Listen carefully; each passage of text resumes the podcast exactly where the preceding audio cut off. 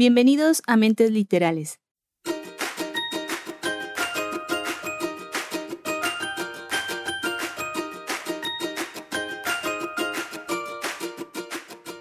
El día de hoy presentamos una nueva historia acerca de un personaje muy importante, trascendente, que nos va a presentar su vida, sus trabajos, su vida familiar, sus carencias y sobre todo va a hablar acerca de su muerte. Pero antes de adentrarnos en esta historia, voy a presentar a mi compañero José Mixtega. Mix, buenas noches, ¿cómo estás? Hola Ani, ¿cómo estás? Un gusto estar aquí nuevamente ya con otro episodio. Ay, qué seriedad. No, por nada, estoy completamente tratando de no reírme. Es que sí empezamos todas las noches a grabar, entre risas y... Sí, sí, ya tú sabes. Entre risas y un poco de... de segundos intentos, ¿no? Eh, sí, ya sabes, errores de grabación y todo esto, pero pues nada, ya que estamos listos y preparados, como, como bien mencionas, con esta nueva novela, que por ahí nos vas a dar tus impresiones, ¿no? De... Bueno, no sé si mencionarlo ya de lleno o lo esperamos tantito. Va, dilo. Bueno, lo que sucede es, no sé si recuerdan que hace dos Ah, episodios... ¿no vas a decir el título? Bueno, no me refería a eso, sino me refería a que hace dos episodios comentamos sobre una novela que a Annie no le gustó. Y pues esa novela es la que. Es la que este. La que vamos a grabar hoy. Así es, estaban ya pidiendo la, la novela, que no se nos fuera a olvidar. Y claro que no, aquí traigo esta novela que, digamos que, bueno, dejo la crítica al final, ¿no crees? Sí, ese es el chiste. O sea, la crítica va a ir al final. Bueno, el título, no sé si te importa, lo puedo decir. Se llama Los. Las dos muertes de Mozart. Que ya empezando desde ahí es un título bastante agradable. O sea, que sí, como Muy que te llama, la, te llama la atención, ¿no? Exactamente, muy atractivo. Sí, claro que sí, o sea, eso fue parte de lo que me llamó para esta lectura, el título, Las dos muertes de Mozart.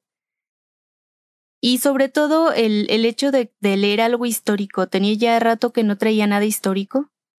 En, en diferentes ocasiones hemos hablado de un podcast que en- anteriormente teníamos, de Cronos, en el que tratábamos igual personajes históricos o temas históricos que nos agradaran. Y en general era una persona que leía acerca de biografías, acerca de hechos históricos o ya fuera novela histórica o, o nada más histórico. Me gustaba. Pero sí confieso que de un tiempo para acá, los thriller y la eh, las novelas de misterio me, me acapararon. Dejé de, de leer novelas. Todo ese género te separó de, de lo que es la historia biográfica y todo este tipo de, de otras novelas, ¿no? No, O sea, por culpa de ese género Tanto se nos fue la Annie, se nos fue para otro lado. no, no, claro que no.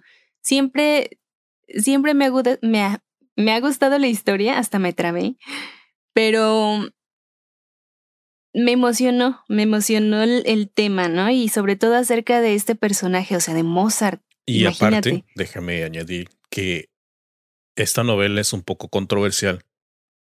Porque aparte de que, como bien mencionas, es de un tema histórico, biográfico, lo que el tema principal es un poquito complicado por debido a cómo nos han contado la historia original, ¿no? Sí, también mm, trata acerca de, de diferentes temas que causan curiosidad, precisamente porque están envueltos en misterio. Como que se les dio cierto cierta importancia y como teléfono descompuesto, ¿no? Se fue haciendo una versión tras otra versión tras otra. Hasta que termina como en tipo leyenda. No sabes dónde termina la verdad, dónde inicia la ficción, dónde se mezclan. Así es. Pero, mm, ¿qué tal que si nos cuentas de tus propias palabras la reseña de esta grandiosa novela. Claro que sí. Estoy nerviosa. Ay, veamos. ¿Nerviosa de qué? Ok. No sé. ¿Te van a linchar o qué? No sé, siento como, me siento como si, como si fuera a presentar examen y no estuviera bien preparada, algo así. Tú cuenta la novela tal cual. Hasta, hasta me sudan las manos. Respira. Bueno, voy a poner este, me pongo en modo histórico y vamos a iniciar.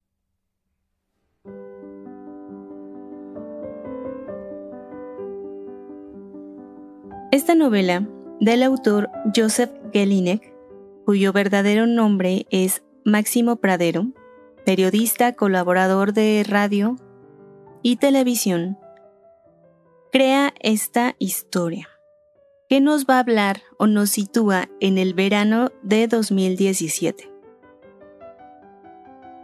En ese año, descubren en un hotel de Italia un cuerpo envenenado con arsénico, el cual lo mezclan con una vieja, fórmula llamada agua tofana, aqua tofana, ¿no? En italiano, que era conocida precisamente en Italia desde el siglo XVII, inventada, ojo ahí, para las mujeres. Fue inventado ideado, vendido y empleado solamente por mujeres, con la única intención de envenenar a los hombres. Esto es cuando alguna señora, dama, damita. Oye, desde ahí ya empieza un poco tétrico todo, ¿no? Como que sí te está... Sí, o sea, el inicio está bueno. Del inicio si dices, bien, bien Joseph, vamos bien. De, de esta aparición, o sea, de pronto entra la mucama a, a realizar sus labores en este hotel y encuentra el cadáver de una persona. No, ojo, no te dicen quién es el cadáver, obviamente, no sabes. Solamente sabes que con las pesquisas que realiza la policía se dan cuenta que fue envenenado con arsénico pero mezclado con esta fórmula tan antigua de agua tofana. Repito, era una fórmula utilizada únicamente por mujeres para envenenar a los hombres. Esto era sin levantar sospecha, precisamente por eso era tan peligroso y tan solicitada el agua tofana en esas épocas. ¿Por qué no levantaba sospechas? El agua tofana no, no olía, no sabía y no tenía color. Es decir, se podía confundir precisamente con agua. No te dabas cuenta que te estaban envenenando. Lo que hacían las mujeres era vertir diariamente pequeñas gotas de este veneno en la comida de su esposo. De esta forma, lentamente iban envenenando el cuerpo del hombre hasta que se iba poniendo mal y perdía la vida, pero no de una forma repentina. Lentamente, ¿no? Una forma tan cruel de morir. Y muy dolorosa. Todo con la con el objeto de quedarse ellas como herederas o de deshacerse de maridos violentos o abusadores. Cualquiera de esas mujeres ya fuera desesperadas por deshacerse de un, de un esposo mm, violento, cruel, malvado, o mujeres ambiciosas que quisieran quedarse de una vez con toda la herencia de su querido esposito. Y así es como inicia este pequeño libro. Bueno, esta historia. ¿Por qué en pleno siglo XXI el arsénico es elegido como un veneno ¿Qué se usaba en el siglo XVII? O sea, ¿qué motivos pudo tener el asesino para, para usarlo? O sea, está mandándote un mensaje, ¿no? De ahí vamos a brincar hacia el pasado. Vamos a, digamos, para no confundir. Digamos que de ahí el libro se parte en dos. Hasta se me trabó el libro. el libro. El libro se parte en dos. En un lado vamos a tener la versión actual, la historia presente, que va a estar narrada por una persona llamada Laura. Ella es la que nos va a estar hablando en este presente 2017. Por otro lado, vamos a tener, ahora sí, nuestra versión histórica. Una vez más, repito, vamos a estar hablando en presente y de pronto se traslada al pasado. Primero vamos a hablar acerca del presente. Inmediatamente después de este episodio acerca del, del, asesinato de este misterio, con el que yo quedé enganchada en el libro, nos va a hablar, nos va a narrar la historia la voz de Laura, quien es la asistente personal de Teresa Salieri, descendiente directa, obviamente, de Antonio Salieri. Laura es una mujer eficaz, una mujer joven, atractiva, fuerte, que está decidida a cumplir hasta el más mínimo capricho de Teresa Salieri, con la finalidad de que Teresa cada vez sea más consciente, ¿no? De, que la necesita, de que la, de que, de que hace un buen trabajo y de que pueda darle como ese, mm, como ese renombre, podría decirse, o ese apoyo que ella necesita en su carrera. Conforme va hablando Laura, nos cuenta cómo es Teresa, esta mujer ya un poco madura, obviamente orgullosísima de, de saberse descendiente de Salieri, y a la vez de orgullosa, furiosa, porque su, su nono, o sea, su abuelo, su tatarabuelo, pero cañón, o sea, esta tatara, tatara, fue, ¿cómo se dice cuando, eh, cuando lo acusan de algo que no hizo? Difamado porque su abuelo fue difamado hace muchísimos años.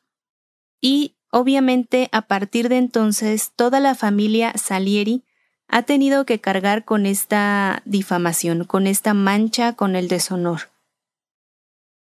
Sin embargo, Teresa quiere mantener limpio el nombre de Salieri, ha trabajado toda su vida para este propósito y obviamente ella se escandaliza al enterarse de que próximamente en Estados Unidos se lanzará un remake de la película Amadeus.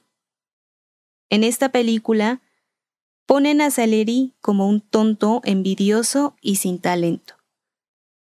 Cuando Teresa se da cuenta de que van a hacer este remake, obviamente arden llamas porque no puede creer que puedan hacer un remake de esta historia llena de mentiras. Está muy, muy enojada, hace berrinches, hace guerra em, en medios, trata de llamar la atención para que no se haga la película. Sin embargo, Laura tiene otro enfoque, ya que mm, algunos de los intentos han fallado. La idea de Laura consiste en realizar ella misma un guion para una película, pero realizada en Italia, que sea, digamos, como la competencia de la película estadounidense. La ventaja que ellas tienen es que al ser un remake de Amadeus ya saben de qué va la historia, ya saben cómo van a manejar a, pues la historia, ¿no? Cómo van a manejar los hechos. Y obviamente incluso ya se hablaban de algunos actores, muchos de ellos famosos, jóvenes estrellas que, que prometían bastante. Teresa promete leer el guion, promete invertir y buscar a los mejores directores, mejores compositores y mejores actores italianos para poder eh, llevar a cabo esta, esta historia, esta película.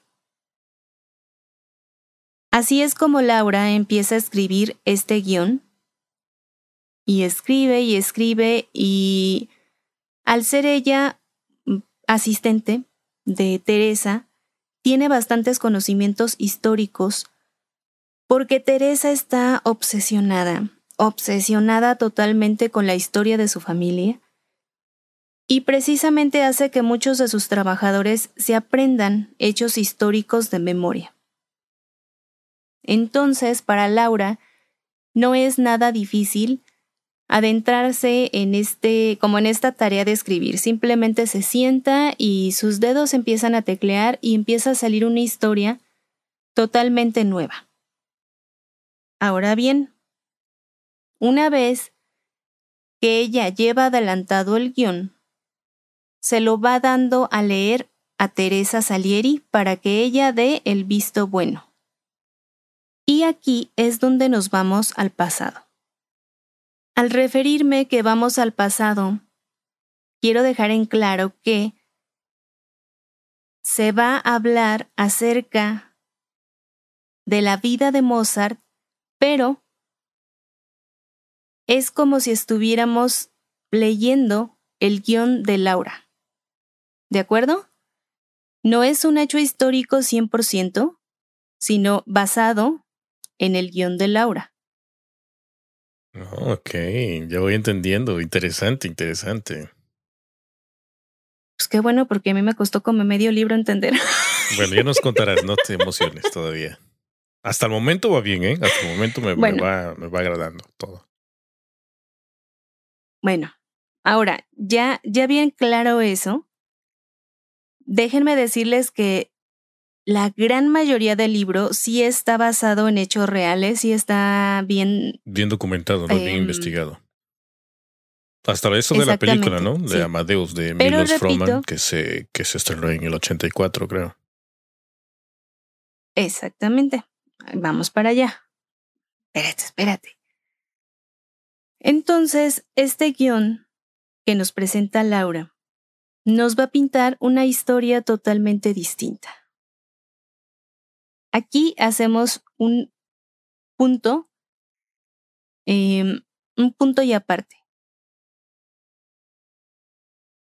Como bien sabemos, vamos a hacer, vamos a abrir paréntesis. Como bien sabemos, a lo largo de los años se nos ha hablado acerca de Mozart. Todos sabemos quién es Mozart. Aunque no conozcas de música, debiste de haber escuchado en algún momento alguna obra de Mozart, incluso sin que, sin que tú lo supieras. Cuenta con muchísimas obras. Fue uno de los grandes. Yo desconozco, soy una neófita en cuanto a música, no sé si sea el más grande de los grandes. Solo sé que es uno de los grandes, ¿ok? Yo no lo puedo sí, situar que está como entre el, mejor, top 10, ¿no? Porque para mí digamos que está entre los top 10, top 5, algo así. Ah, sí, claro, o sea, está dentro de los mejores, sí. Era un genio mm, sin duda. Y junto a este, junto a este conocimiento, te llega la información de que Mozart tenía un archienemigo, podría decirse, llamado Salieri, ¿no? Ya sea, como bien dices, que hayas visto en algún momento la película de Amadeus, ya sea que en algún momento te hayas metido a Wikipedia y hayas leído esta información. El hecho es que, se, que estos dos nombres muchas de las ocasiones van unidos, Mozart y Salieri, generalmente como si fueran contrarios. Una de las teorías es que Mozart muere envenenado. No les estoy dando spoiler porque obviamente Mozart ya se murió, todo el mundo lo sabe. la oportunidad de ver esta grandiosa película de Amadeus, ahí aparece todo, ¿no? O sea. Claro.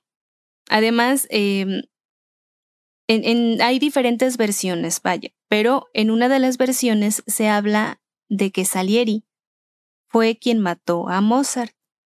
De esta difamación es la, es a la que se refiere Teresa eh, cuando habla acerca de, de que el nombre de su familia ha sido manchado durante muchísimos años. ella nos dice que no, no puede soportar más difamaciones, que no puede soportar que el nombre de su, de su nono, de su abuelo, sea como vinculado con la de unas, con un asesino, con un asesinato y con el fracaso, cuando realmente no fue así. Ahora sí, cerramos paréntesis, ya dimos mm, cuenta de, de, como de este hecho histórico, o más, más bien entrecomillado histórico, ¿no? Volviendo al libro y al guion de la película. Partimos con el hecho de que Salieri compuso 40 óperas, 20 más que Mozart. ¿Ok? Vamos a ver que Mozart nace un 27 de enero de 1756 en Salzburgo. Fue un maestro y un compositor muy, muy virtuoso y nace en una familia obviamente de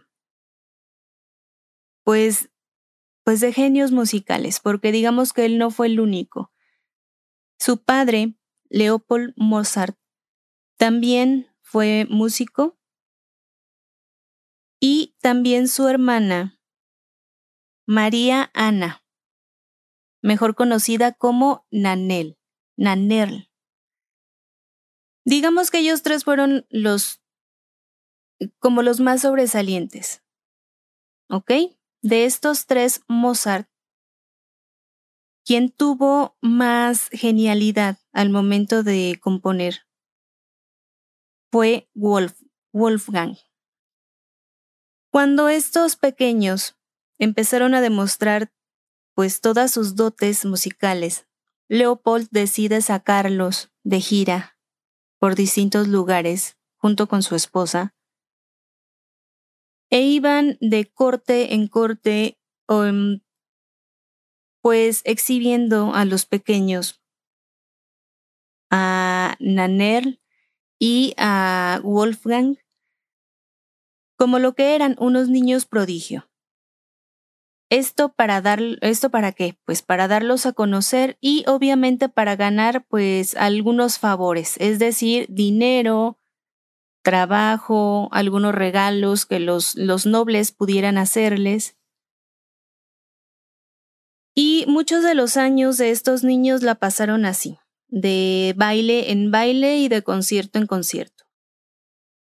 Niño y niña eran igual de virtuosos, pero conforme Nanel empieza a crecer, su papá empieza a dedicar más tiempo, más energías a, pues se podría decir, entrenar a Mozart, a su hijo, a Amadeus, que precisamente Amadeus significa el elegido de Dios. Y Leopold se encargaba de que el mundo se diera cuenta que precisamente Amadeus era eso, era el elegido. Así es que con esto, Nanel es relegada de la composición, ya no la dejan componer, ya no la dejan tocar el violín porque tocar el violín no era de mujeres, era de hombres y ella lo hacía de una forma extraordinaria, pero no era digámoslo así, apto para la época. Y cuando tiene una edad aproximada de 15 años, Leopold decide que es tiempo de que deje de andar como de gira con ellos y se dedique a dar clases a las, jovencitas nobles, clases de piano, y con el sueldo que le paguen, ella pueda contribuir para las giras de su hermano y para el mantenimiento de la casa. Obviamente, toda esta situación frustra demasiado a su hermana, a Naner, y crece bajo mucha presión, bajo mucho, mucha envidia hacia Amadeus, quien, quien es el que sí puede explotar todo su talento, quien sí puede demostrarlo frente a los demás. Ella ya no queda relegada en la historia y se hace como un punto y aparte. Mozart solo vivió 35 años, a lo largo de las cuales padeció muchísimas enfermedades, muchas de las cuales fueron como consecuencia acerca de los viajes que Leopold les obligaba a realizar, los largos y fríos trayectos y las noches que tenían que dormir en sucias pensiones. Leopold no era muy conocido por ser generoso en cuanto al dinero, al contrario, era un padre controlador, ambicioso y sobre todo avaro. No soltaba nada de dinero extra y todo, todo, todo se lo ahorraba. Conforme va avanzando esta historia, vas como formándote una idea acerca de un padre controlador, excesivamente controlador, sobreprotector, machista y hasta cierto punto como cómodo. Como que te, te pone a pensar que Leopold no triunfó musicalmente como él hubiera eh, querido, o sea, sí sobresalió, sí fue compositor, sí se le reconoció, pero obviamente no al nivel de sus pequeños hijos, no al nivel de Amadeus. Y como que dijo, bueno, si yo no puedo, al menos voy a poder por medio de mi hijo. Así es como empieza a manipular al pequeño Amadeus durante toda su infancia, toda su adolescencia y cuando por fin ya Amadeus pasa a ser un joven ya más em, dueño de sí mismo, de sus decisiones, Leopold eh, se siente traicionado, se siente fuera de lugar, no sabe, no sabe qué hacer o dónde, no encuentra su lugar en esta historia. Ahí es cuando Laura dice, bueno, toda la vida nos han contado la historia de que Salieri fue quien envenenó a Mozart. Yo les voy a dar otra versión. Y te empieza a contar esta historia. Te empieza a contar acerca de un Leopold que trae a estos pobres muchachos niños de un lado para otro. Te habla acerca de las cortes que visitan, acerca de, de los, mm, los nobles que fueron educando a cada, pues por ahí, te menciona muchísimos nombres, muchísimos. Yo me saturé de nombres.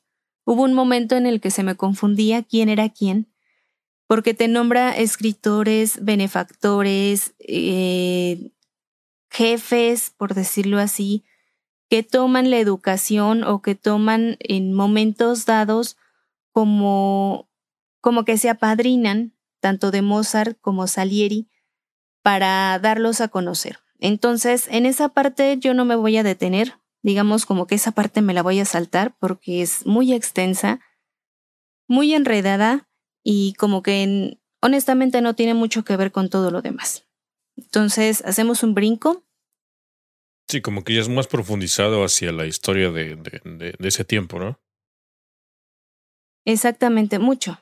Te habla acerca de la, de por decir, te habla acerca del emperador José II, de su mamá, de sus hermanos, de cómo José II se encarga de tomar a Salieri en, en su corte como compositor con una edad muy, muy eh, corta, menos de 20 años, él ya pertenecía a esta, a esta corte. Em, mientras tanto, con seis años menos, Amadeus ya era un prodigio dentro de la música, ya era conocido dentro de las, de las esferas musicales. Y eh, Leopold estaba luchando como, como, con, ahí sí, con garras, uñas y dientes, todo lo que tuviera, todo el arsenal que tuviera, para lograr hacerle un espacio en este mundo de, de Viena. Porque Leopold tenía como la idea de que los italianos no iban a dejar que su hijo triunfara. Empieza a tener como ideas medio paranoicas acerca de los italianos acerca de la ópera, de la ópera bufa en, en específico, y como que se le hace una obsesión contra Salieri.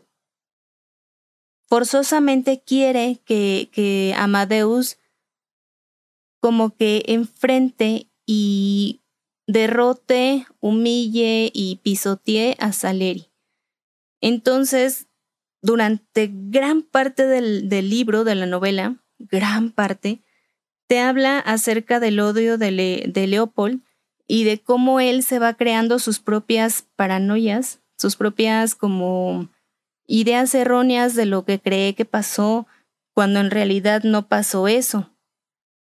Y siento que ya me extendí mucho, pero en general, sí, en general de eso nos habla el texto o el guion de, de Laura.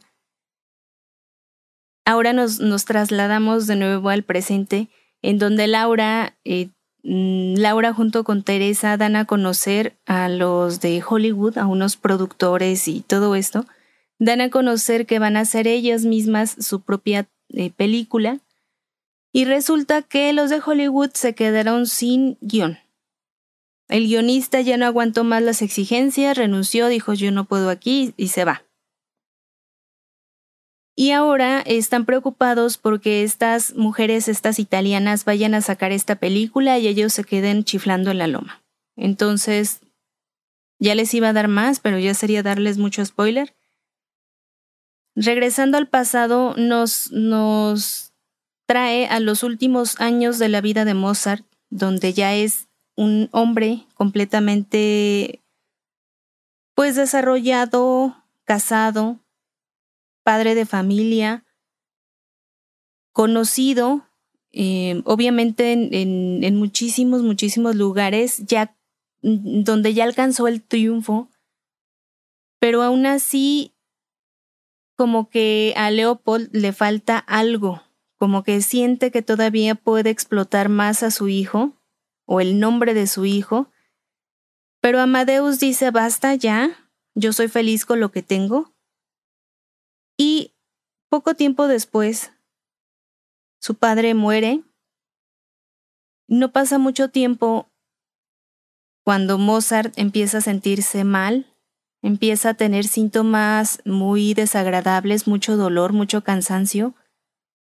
Llega un visitante extraño a pedirle un encargo, a pedirle un requiem para una misa de difunto, y le da un adelanto, le da dinero, mucho dinero por ese requiem, le dice que lo necesita lo más pronto posible, que lo componga ya, y Amadeus se pasa horas y horas y horas con esto en la mente y empieza a desarrollar una obra de, arte dentro de la música y termina escribiendo parte del requiem, pero no lo finaliza, porque precisamente el requiem, decía él, como que irónicamente el requiem iba a ser para él, porque, porque sentía que estaba siendo envenenado, que se le estaba yendo la vida y finalmente muere sin haber completado este requiem.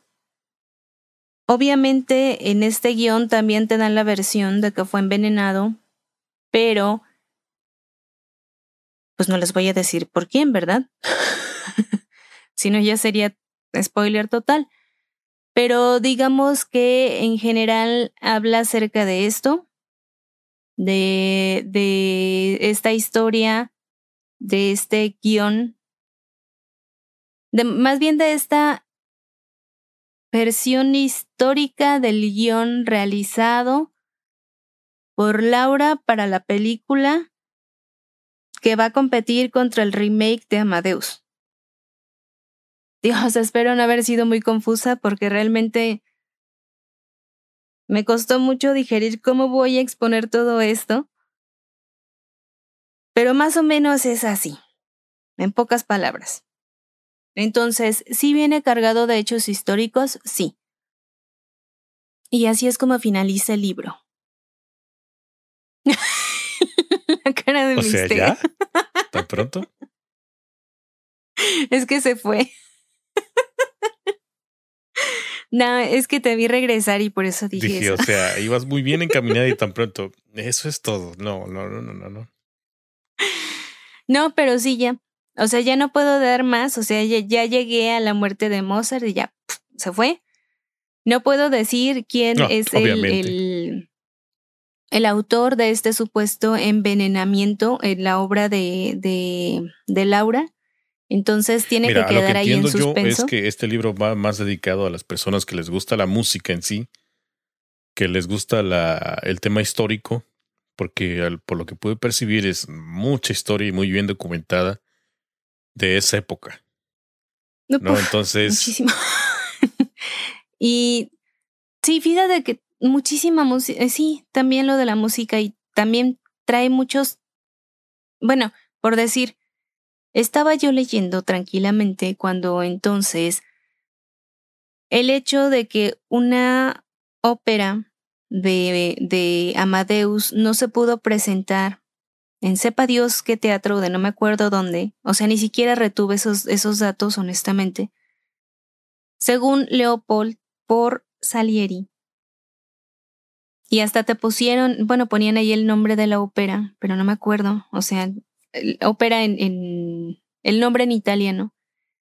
Y lo repitió a lo largo del libro chorrocientas veces, no te puedo decir cuántas. Entonces, cada vez que salía otra vez el nombre de la bendita ópera y el, y el Leopold eh, y con su ópera y con su obsesión, era así como que, "Eh, ya, o sea, suéltalo ya. Esa fue una de las partes que más me... Ah, o sea, ya por estás atacando lado- ya de plano. O sea, yo iba, yo iba a dar mis impresiones y todo esto. sí, ya, ya acabé con la... Es que ya no, no tengo más que decir de la... que de la reseña. Es que si digo más de la reseña ya estaría entrando en total Sí, spoiler. entiendo. Bueno, ok, suéltate. Sí, además ya suéltate, se me iba a ir, pero-. A ver, ¿por qué no te gustó? Yo creo Ah, saber y por ahora qué no sí. te gustó. Bueno, esa fue esa la, la condenada ópera esta. no, primero ver, tú dime tu teoría. todo. Saca todo eso que traes ahí. Cuéntanos, Ani, ¿por qué? Bueno, es que no sé por qué. No, no, no sé, o sea, para, para empezar, he leído libros, sagas completas de, de, de hechos históricos así más, más, más enredados, con mucha más, muchos más personajes, no sé si me explico, que hablan igual acerca de corte, de, de, de reyes y de personajes, de nobles, que se mezclan y todo, pero que son, o sea, fueron reales. Y todavía tengo muy claro en, la cabeza todos esos laberintos. Pero cuando llego a esta historia me fue imposible retener los nombres de los maestros, los nombres de los escritores. No sabía quién estaba con quién. Cuando me sacaban un nombre, yo decía, bueno, ¿y este de qué equipo es? ¿De Amadeus o, o de Salieri? Y, y esto de acá no sé qué, o sea, muchas cosas que se me perdían y que tenía que regresar o que tenía que subrayar en, el, bueno, no, marcar más bien en el libro, porque lo leí en digital, lo tenía marcado por si se me olvidaba poder regresar a esa parte para saber y no perderme. Entonces, en cuanto a personajes, sí me revolví un poco, personajes secundarios, obviamente. Otra de las partes que me desesperó muchísimo fue como lo repetitivo de Leopold, como el, carácter repetitivo, obsesivo de Leopold contra Salieri. O sea, sí entiendo como que te tenía que hacer una, una imagen de, de, pues sí, de maldito, de, de un Leopold cruel y egoísta, egocéntrico, porque de que era egocéntrico lo era. Eh, No, no solamente me quedé con esta biografía escrita aquí en este libro, sino que estuve leyendo mucho acerca de, de los Mozart, documentales basados en las cartas que se enviaron, car- cartas, o sea, de puño y letra de. Y sí, o sea, de que era un maldito egocéntrico lo era. Él nada más veía para, para sí mismo, para sus fines, para manipular a los demás y obtener cosas él. Entonces, sí, entiendo ese hecho, pero había muchas cosas que, que así como que, ay, eso ya lo sé, por decirle el bendito nombre de la, de la ópera esta, que, que no pudo, em, que no pudo presentar a Amadeus y todo esto. Eh, Hubo muchos detalles que honestamente me desesperaron. Y precisamente hago esa confesión. Yo no me di cuenta que estaba leyendo el guion de Laura hasta mucho, mucho, mucho, mucho, mucho después en la novela. Creo que si hubiera entendido un poco antes, si hubiera puesto más atención y entendido que estaba leyendo el guion de Laura, mi lectura hubiera sido, yo creo que el 60% más rápida de lo que fue y no hubiera, no me hubiera frustrado tanto por esos detalles que yo pensaba tan importantes en ese momento. No sé si me explico. Ok. Sí te entiendo, pero... Además, además, espera, me falta un último pero. Esa obviamente es mi culpa por no poner atención y no saber qué era lo que estaba yo leyendo. Ahí yo metí las patas porque, te digo, no me di cuenta hasta mucho después. Dije, ay, yo estoy leyendo el guion. ¡Tarán! Sorpresa. Y lo último es que para mí, o sea, yo lo leí, lo empecé a leer porque era un, un thriller histórico. ¿Me explico? Entonces hubo un momento, no sé si te ha pasado, de que vas por decir, tomas una lechuga y vas agarrando la lechuga y le vas quitando hojas y en, esperas llegar a un centro, a un final, a un algo, y te quedas deshojando toda la lechuga y ves que al final no había nada. Así fue mi thriller, o sea, empecé con un misterio, empecé con un asesinato, y de pronto me quedé como que, ah, ¿y dónde está? Y yo buscaba entre las hojas, ¿y dónde está mi muerto? O sea, ¿dónde me lo dejaron? Bueno, pues eh, yo creo que aquí hay un malentendido, ¿no? O una falta de categorizar la novela, porque en sí está categorizada, valga la redundancia, como thriller. Pero siento que más bien es una novela de misterio, ya que carece de, digamos, de esa alta tensión que caracteriza al thriller. ¿No? Exacto, no tiene tensión. Entonces es un poco más histórico, se ahonda en todos estos temas y siento que eso fue lo que careció en esta novela, por lo que cuentas. Y siento que también eso fue lo que pues a ti no te motivó, no te gustó tanto.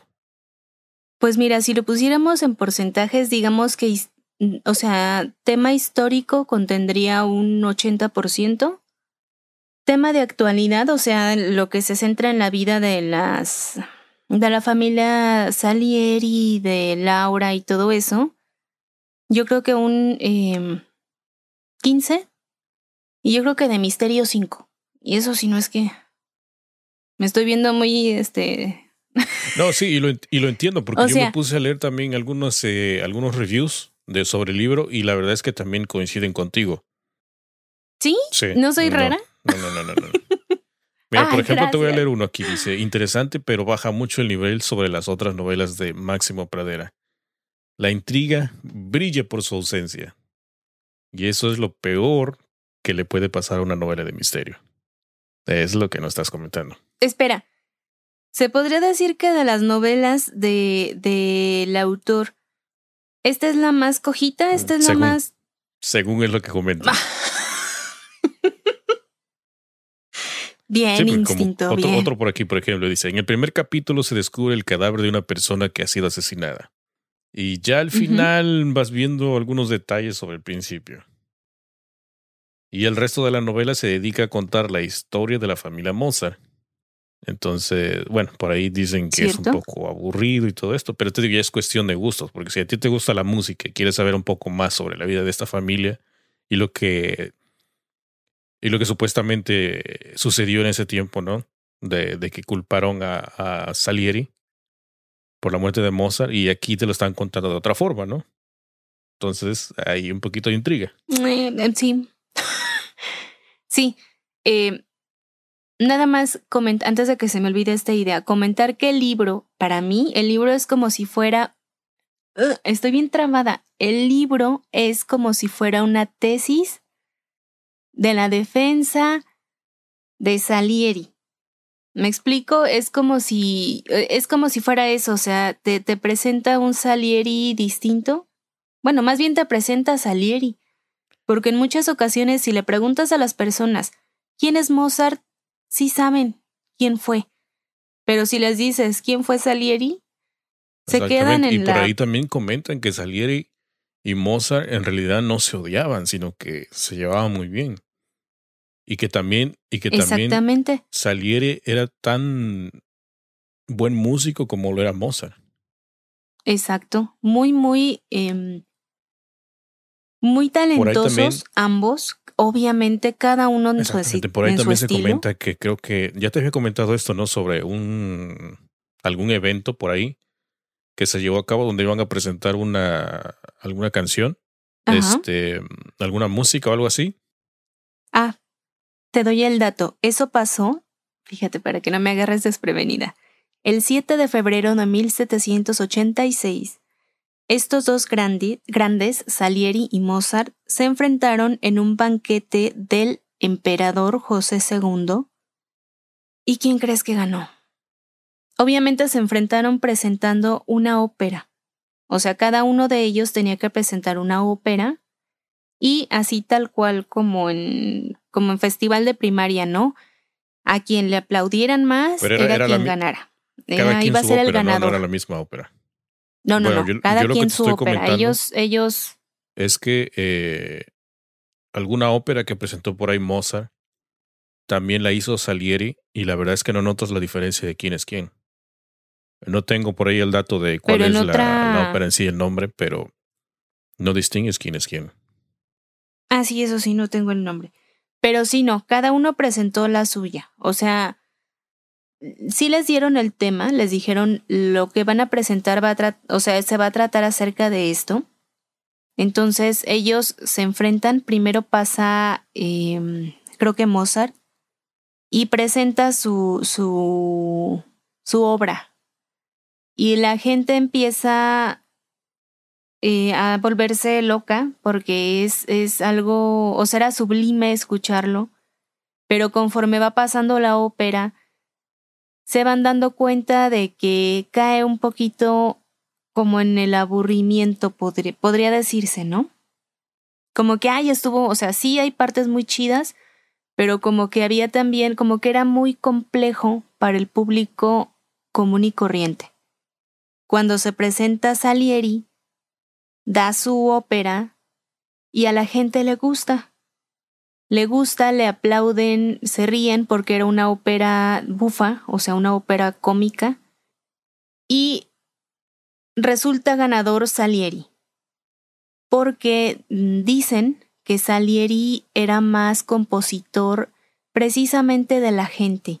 Sabía realzar las partes como las partes básicas importantes, darle como esa superioridad a los momentos y después bajar el nivel a algo más común para que todos pudiéramos disfrutar. Mientras que Mozart era, pues ahí sí, demasiado virtuoso, o sea, metía mucho, mucho como adorno y como que de tanto pudiera decirse que llegó a o llegaba en ciertas partes a cansar, no sé si me explico. Ándale, como que exageraba un poco, entonces obviamente para los conocedores era excelso, era sublime, pero para la gente que no conocía tanto, para la gente común y corriente, como que eh, me dio cansado. Dicen que esa es una de las diferencias entre los dos, entre estos dos grandes, porque repito, los dos fueron muy grandes en su época y obviamente en la posteridad. Entonces, eh, nada más para complementar, pues vamos a decir algunos datos de Salieri. Bueno, ya les había comentado que nada más era seis años mayor que Mozart. Fue compositor de la corte de la corte imperial, obviamente, que era, era como el sueño dorado de Leopold, que su hijo eh, fuera parte de la corte imperial. Además, Salieri fue maestro de capilla, maestro de Beethoven, de Schubert, de Hummel, de Cerny, Liszt, de muchos grandes. Y obviamente dejó un legado muy, muy grande. Ahora sí, regresando a una parte que tú comentaste de, de la película de Amadeus, Salieri fue acusado de asesinar o de envenenar a Mozart en el poema, en un poema, fíjate, todo inicia con un poema de Pushkin. Este autor hace su poema, se inspira, lo escribe y, pone a Salieri como, como un envenenador. Después de esto, en una ópera en la que se inspira, Peter Schaeffer eh, hacen un, un... A ver, ya me revolví. Primero fue un poema. Después toman este poema y lo hacen ópera. Después toman esta ópera y hacen una obra de teatro llamada Amadeus, escrita por Peter Schaeffer, la cual fue llevada al cine por Milos Forman, que fue el dato que tú nos diste. Así, por eso les digo, es una tras otra tras otra, o sea, fue un poema de una persona transformada en una ópera, transformada en una obra de teatro y después modificada a la pantalla grande, al cine. Y digamos una vez más que esta es como si fuera una reivindicación al nombre de Salieri y te da pues otra versión de lo que pudo haber pasado. Y ya. Bueno, por otro lado también entiendo gran parte de, esta novela es porque el, ¿cómo se llama? El, el autor, bueno, el autor aparte de ser periodista es divulgador de música clásica. Y esta, no sé si, mencion, no sé si ah, mencionaste, esta es la cuarta novela. De que tiene conocimientos eh, musicales, obviamente se nota por la gran cantidad que, de información que te da. Solo comentaba que esta es su cuarta novela publicada bajo ese seudónimo. Ajá.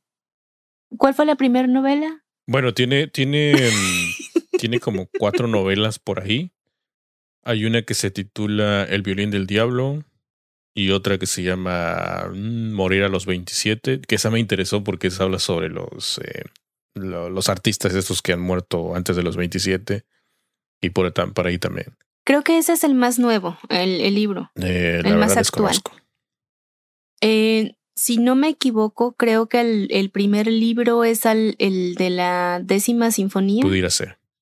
Algo así. Entonces, no sé, tengo los libros, no sé si vaya yo a leer alguno más de este autor. Lo más probable es que sí le dé otra oportunidad. Pero una vez desahogada y ya tranquila y con, con toda la cabeza hecha un nudo, ya, ya. Ah. Bueno, pues es que no te fuiste, escogiste uno que, pues no sé, pudieras, pudieras haber escogido el violín del diablo. Pues sí, pero me atrajo más el nombre, por eso te digo gracias instinto, porque no sé, o sea, me atrajo más las dos muertes de Mozart, precisamente por, por el misterio, por así como de, uy, pues qué le pasó, ¿no? Bueno, pues también el tema principal que se, que se trata aquí, o los temas son la envidia, los egos, la competitividad, y sobre todo, ya sea real o no, de que se habla sobre un personaje que que pudo llegar a prevalecer siglo tras siglo y que pues de alguna, de alguna manera su nombre fue manchado, ¿no? Por la historia. No estamos... Y vaya que sí. Refiriéndonos a Salieri, ¿no? Claro. Mm, además, ¿sabes por qué me atrajo también el, el de Mozart? No sé si has escuchado que, por decir, para las, las embarazadas recomiendan mucho música de Mozart. Eso sí, eso, e, eso sí no, no sé si lo has escuchado. ¿Es verdad? ¿No? me estás choreando? Bueno, sí es en serio. No es. es neta. Eh, recomiendan mucho eh, escucharlo durante el embarazo, después del embarazo y sobre todo en la infancia o cuando los niños están realizando algunos trabajos. Entonces. Es que la verdad, la, verdad, la música clásica te relaja. Yo sí escucho. Eh, de hecho, en ocasiones cuando estoy leyendo pongo música clásica y ah, paraíso está leyendo, relajado. Eso sí, sin ruido. ¿eh? Ah, claro, o sea, hay, hay cierto disfrute. Pero digamos que hay ciertas melodías o ciertas, ay sí, no sé cómo se llamen, ciertas, eh, yo digo melodías, pero no sé si se llamen así, porque obviamente tienen diferentes nombres. En fin, hay diferentes temas de Mozart que al eh, escucharlos, como que, como que encienden diferentes eh, partecitas de tu cerebro, algo así. Total que en un experimento de, de varios músicos, de especialistas en Mozart, realizaron con niños, con niños pequeños, en los que les ponen música y los ponen a dibujar. Les piden que dibujen la música, que escuchen lo que están, o sea, la música, y vayan, que dejen que como que el ritmo guíe a sus manitas, ¿no? Como que dibujen lo que ellos quieran. Les pusieron diferentes temas y cuando había altos y bajos en la música, en, en, la melodía, los niñitos tendían a hacer picos hacia arriba y hacia abajo, ¿no? Como si estuvieran dirigiendo ellos la, la orquesta hacia arriba, hacia abajo, picos, picos. Y curiosamente, cuando se trata de la música de Mozart, tienden a hacer círculos, no picos, sino círculos. Hay obviamente muchos estudios alrededor, y dale con la palabra, de, esta, de, de estas sinfonías. Y em, incluso se utilizan también, ahorita me acordé, en, embarazadas que tienen problemas o que tienen como riesgo de, de como de aborto o de que se les adelante el, el parto. Son sometidas a comaterapia de Mozart y han obtenido resultados muy exitosos. O sea, el, el, como que se les detiene el parto, como que logran desestresar o relajar tanto, tanto al bebé como a la mamá, que como que llegan a, a un final feliz, podría decirse. Y no me quise quedar atrás, nada más como, como último comentario les cuento. Eh, estoy dando clases de dibujo a chicos de, secundaria y decidí, siempre les pongo música, les pongo música de distinto tipo. Hiciste el experimento. ¿Eh? ¿Resultó? Sí. Pero diferente, diferente. Fíjate que hice una lista, no muy larga, pequeña, porque obviamente ya sabía lo que, a lo que me iba a, a exponer cuando escuchara música clásica. Eso, maestra. Ponga el reggaetón que siempre pone. Ay, no. No, hasta eso, fíjate que no. Em, entonces, ellos estaban dibujando. Yo puse la música, les dije que esta ocasión les traía música distinta. Y a cada rato estaban que, eh, maestra, esa se parece a la de Titanic maestra, esa no sé qué, y hacían un montón de, de, bromas acerca de la música, o incluso en algunas se ponían a cantar así como, como gallito, ¿no? que no sé qué. no dejaban de, de, de hacer bromas. En un momento les dije que dejaran de escuchar, que simplemente como que mm, se refieren mucho a algún maestro por ahí, que no voy a quemar, alguna clase, y dicen es que de pronto yo me pierdo y ya no lo escucho, ya no sé qué dice. Le hagan de cuenta que es así, no escuchen la música, ustedes trabajen en lo suyo y dejen la música como en segundo término. No le hagan caso, o sea, ustedes a lo suyo. Pero seguían hablando. Pasan algunas de Mozart, porque la puse en aleatorio, y obviamente ellos siguen con, con lo suyo, pero hubo una en específico, una, em, una eh, melodía en la que de pronto hasta levantó la vista porque no hubo un solo comentario. O sea, te juro que todos se quedaron callados trabajando. Todos. Y desde ahí le pusiste repetir, repetir, repetir. No, o sea, yo estaba feliz. y me quedé así. Les, repito, yo no soy conocedora de música, o sea, me gusta así como a ti, me gusta en momentos dados escuchar música clásica. Tengo, tengo esta lista chiquita de música y de pronto activo el celular para ver cuál es el tema y me sale ahí Mozart. Entonces fue así como, oh, por Dios, funciona. Termina esta, esta em, melodía y eh, pues ya ves que no son tan cortitas, ¿no? Termina y empiezan a hablar pero muy bajito, ¿no? Con la siguiente, que no sé qué. Pero si noten eso, se hace cuenta, en dos, al menos en dos melodías de Mozart, la actividad, actividad en, en cuanto a, a, pláticas y que se levantan o que están volteando o que no se enfocan tanto, disminuyó. Se enfocaban más en el dibujo o, o dejaban de hacer tanta plática. Y curiosamente, a la semana siguiente, se acerca una de las, de las eh, niñas y me dice, maestra, ¿no nos puede poner música clásica otra vez? Y yo así como que, ay, me sorprendí, me sentí así como que, ay, qué bonito. Por fin, por fin los voy a tener que aquí tranquilos, por fin. Por fin lo, lo voy a lograr. Eh, pero sí, fíjate que sí, al menos en eso sí lo noté, o sea, les, les, se quedaron más tranquilos, al menos con dos de Mozart. Entonces, ya con eso yo me doy por bien servida, sí, gracias Dios.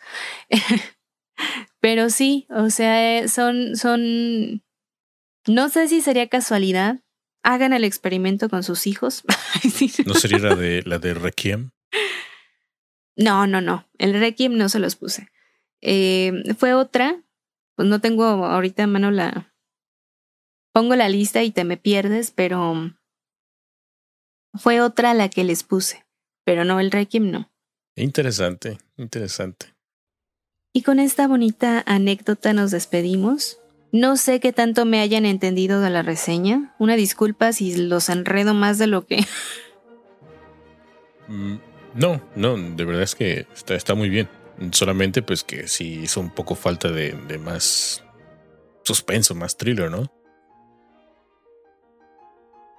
Claro que sí. Sí, te digo, yo estuve buscando a mi muerto, buscando más muertos a lo ya largo sabemos de que la a ti te encantan los muertos, asesinatos, sangre y todo esto. Y pues aquí brillan Pues por su sí, o ausencia. sea, yo estaba buscando y yo, ya, no va a haber otro, dame algo con qué trabajar, no sé.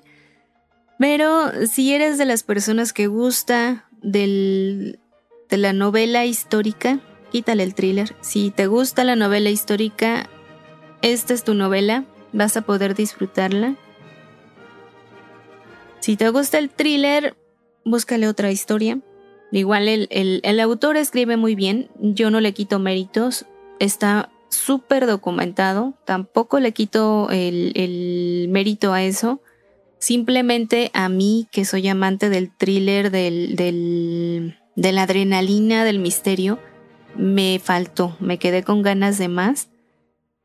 Entonces, no lo recomiendo, no lo iba a traer porque no me agradó tanto como otros libros, pero tampoco lo descalifico ni lo desacredito. Repito, si te gustan las novelas históricas, ve por él, te va a gustar.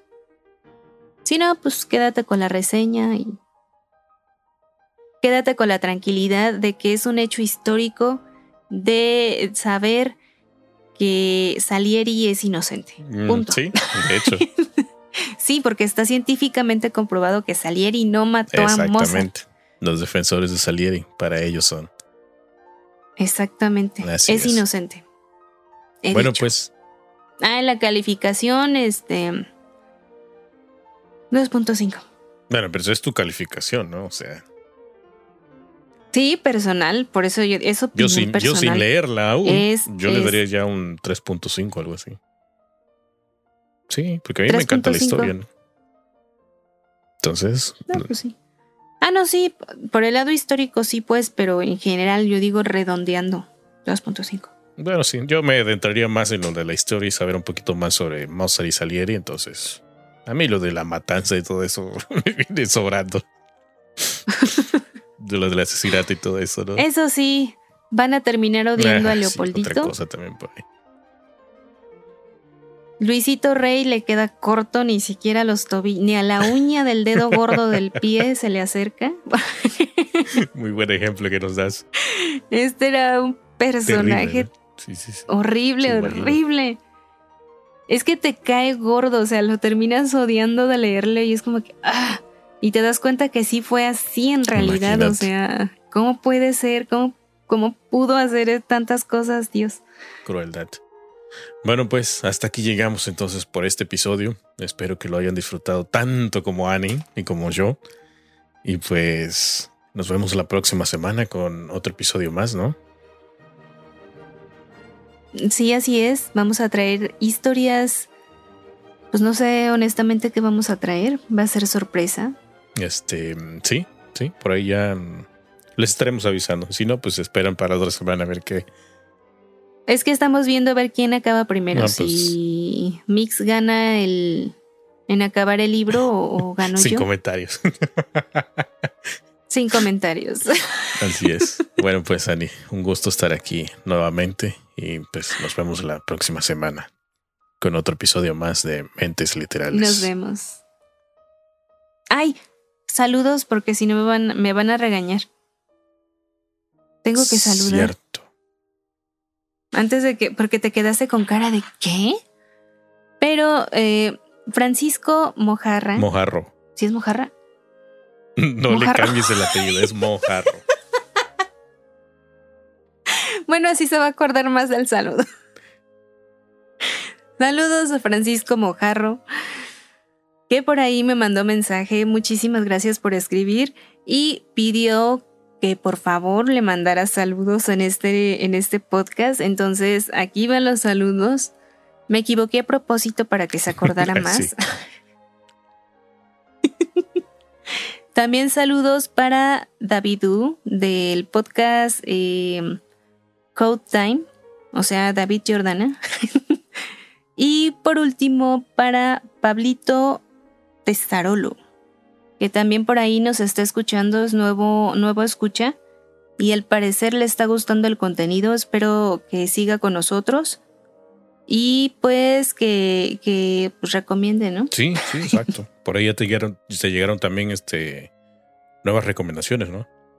Sí, también tengo nuevas tenemos, nos llegaron ambos, ambos, nos llegaron nuevas recomendaciones y vamos a ver qué, qué nuevo el eh, librito sale para estas semanas próximas. Muy bien, Gani. Ahora sí, nos vamos. Nos retiramos. Hasta luego. Mm, chao. Bye.